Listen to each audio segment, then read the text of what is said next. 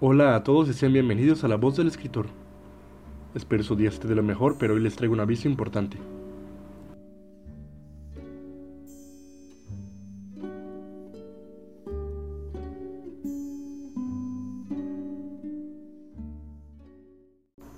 Primero que nada, tengo que agradecerles a ustedes el apoyo que he estado recibiendo por parte de todos los oyentes, ya sea con ideas que me inspiren o con simples palabras de ánimo que siempre me alegran el día.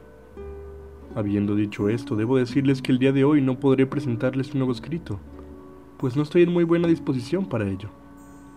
Lamento traicionar su fidelidad de esta forma, y estoy consciente de que no llevo mucho contenido realizado o una audiencia de gran tamaño como para que sea una carga abrumadora. Sin embargo, como pequeña compensación, lo más probable es que el próximo domingo, 9 de agosto, puedan escuchar dos nuevos escritos en los cuales ya estoy trabajando. Para darles un pequeño adelanto de uno de estos, les hablaré un poco del escrito en el que voy más avanzado, de nombre Perdido en el Espacio.